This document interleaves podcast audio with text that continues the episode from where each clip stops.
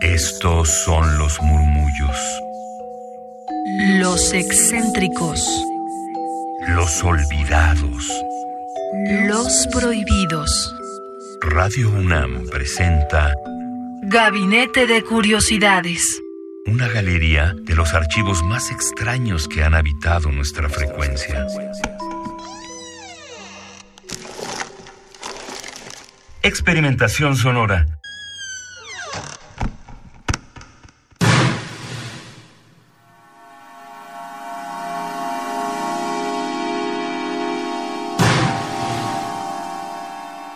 Tal? Sean bienvenidos a Gabinete de Curiosidades. Yo soy Frida Rebontulet y en este mes está dedicado a ustedes. En este mes que en teoría son vacaciones, pero bueno, esperemos que le estén pasando lo mejor posible si es que están en este confinamiento, depende su estado, su país pero esperemos que se encuentren con mucho bien y justamente está dedicado a escucharlos, estos gabinetes de curiosidades al menos de este mes. Saber qué quieren escuchar aquí en Gabinete de Curiosidades. En Twitter estamos arroba gabinete C-bajo y varios de ustedes de nuestros escuchas ya fieles y aquí en Comunidad Perpetua nos han escrito para proponer algunas bandas sonoras que quisieran escuchar, eh, reescuchar o conocer un poco más de ellas. Y este programa va dedicado particularmente porque fue quien nos propuso el tema y que también nos dio bastante información sobre el mismo, es para nuestro reescucha que lo encuentran en Twitter como arroba y quien ya es conocido escucha de Gabinete de Curiosidades, nos ha propuesto otros programas justamente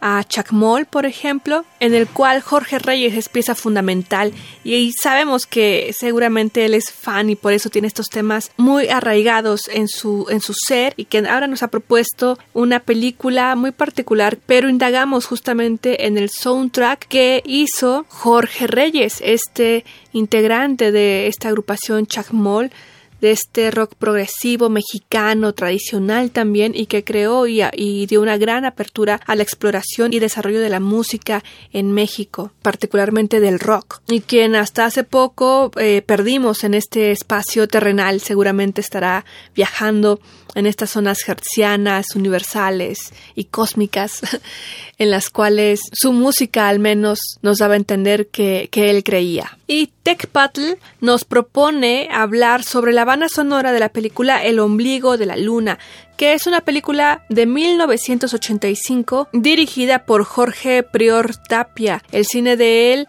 está poco accesible en estos momentos en Internet, es difícil encontrar sus películas, pero también marcó una pauta en la forma de cómo se veía, cómo se miraba y cómo se realizaba la producción de este tipo de películas muy particulares de los años 80. Y como dato curioso, eh, no gracioso para nada, porque nos recuerda y nos mueve un pesar una tristeza en el alma el recordar el sismo de 1985 para varias generaciones y para quienes no la vivimos como, como tal, no habíamos nacido o no conocemos a, a alguien que le haya perturbado tanto como, como a quienes sí. Lo pudimos vivir ahora con el sismo de 2017 en la Ciudad de México, el cual no fue comparado, pero sí fue fuerte y causó, causó un sentimiento de shock en la población joven, sobre todo, que no teníamos idea de lo que representaba un sismo fuerte para las personas, para los humanos que habitamos en esta en esta ciudad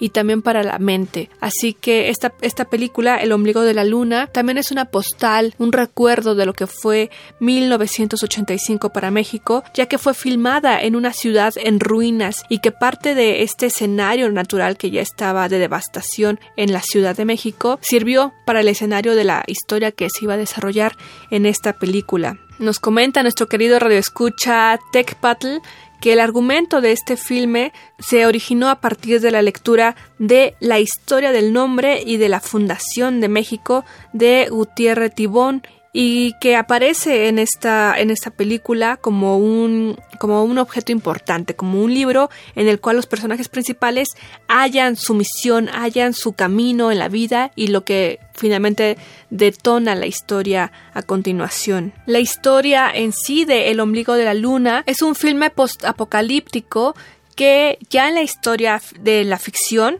se ubica en un México asolado por bandas, delincuentes y múltiples catástrofes, en los cuales, montados a una Harley Davidson y una camioneta con la figura de la Virgen de Guadalupe, esto sí lo pueden ver en el tráiler, un grupo de jóvenes guiados por los códices aztecas recorren la ciudad en busca del mítico Aztlán para habitarlo nuevamente. Me recuerda un poco la película de Fandulis de Jodorowsky, en el cual ambos personajes van en busca de Ítaca, ¿no? Y cuando lleguen ahí todo será mejor. Igual ellos, en medio de esta devastación y esta soledad que implica la Ciudad de México, siendo acosada por la violencia, encuentran una luz en el camino que los guía a la promesa de un mundo mejor, un mundo donde ellos pueden renovar su condición de vida, su calidad de vida. Y es ahí el mensaje de esperanza romántico que nos deja ante un paisaje desolado por la destrucción de los sismos y que vino y que funcionó a la historia que construyó Jorge Prior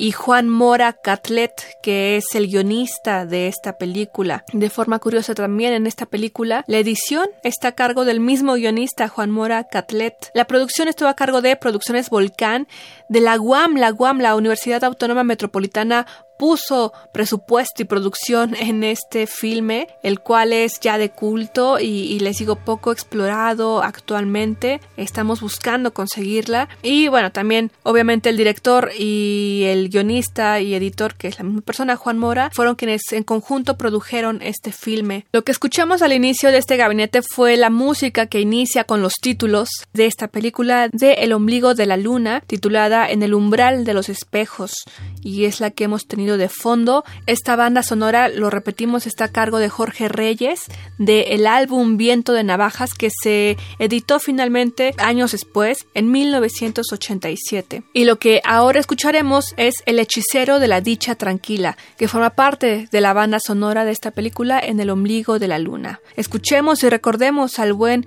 maestro Jorge Reyes, experimental, que te propicia estos viajes mentales, espirituales, muy propios de la década que se está viviendo en México. Así que vamos a ello.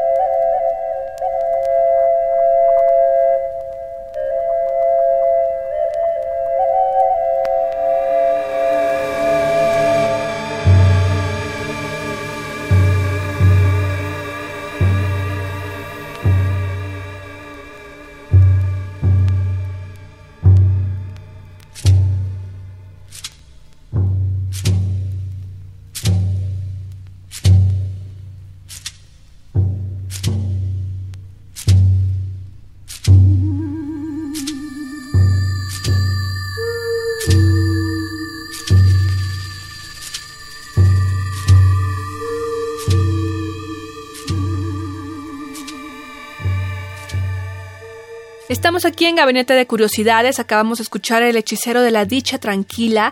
Esto forma parte del álbum Viento de Navajas, editado para 1987, pero que fue realizado en 1985, aproximadamente en esos años, fue empleado para esta película El ombligo de la luna de Jorge Prior y vamos a leer un cachito que yo creo que les va a gustar mucho de este libro que se llama 60 años rock mexicano, 1980-1989, volumen 2 de El señor González. Esto lo pueden encontrar en los libros de Google, está disponible para la lectura, así que sin temor pueden acercarse a este libro disponible en internet, editado por Penguin Random House Y dice así justamente sobre Viento de Navajas, este disco editado hasta 1987, que fue grabado y mezclado por Francisco Miranda y Fernando Roldán. Este trabajo es un paréntesis en la búsqueda iniciada por Reyes, ya que poco o nada tienen que ver con las fusiones de sus otros discos,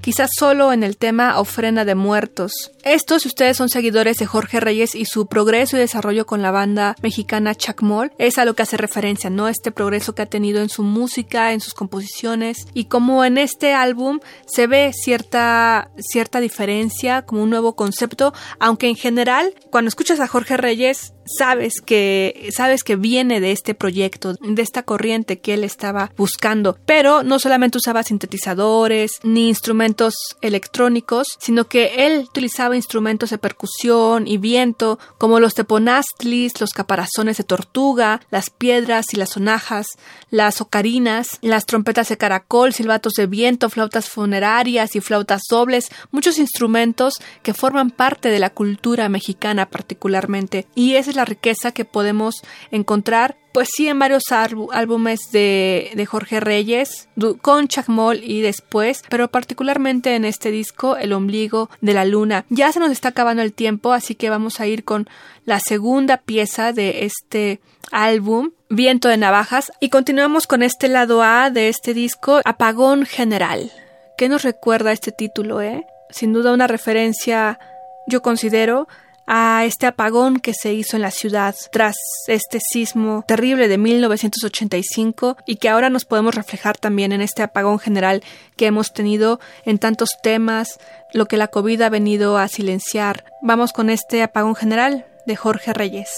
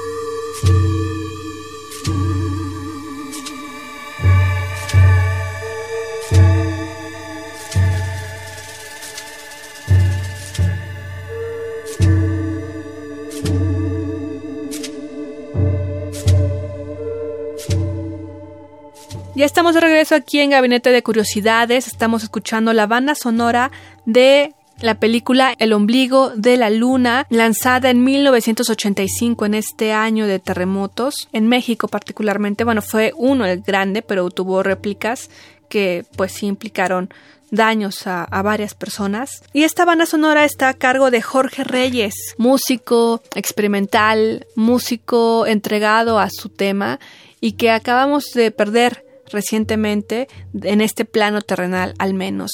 Espero que les haya gustado mucho este gabinete de curiosidades y muchas gracias a ti Radio Escucha que nos sigues, nos sintonizas y nos escribes, particularmente hoy a TechPatl, quien ya es de casa y nos ha propuesto varios temas justamente relacionados a Jorge Reyes. Él es colachista, así que también sigan su cuenta arroba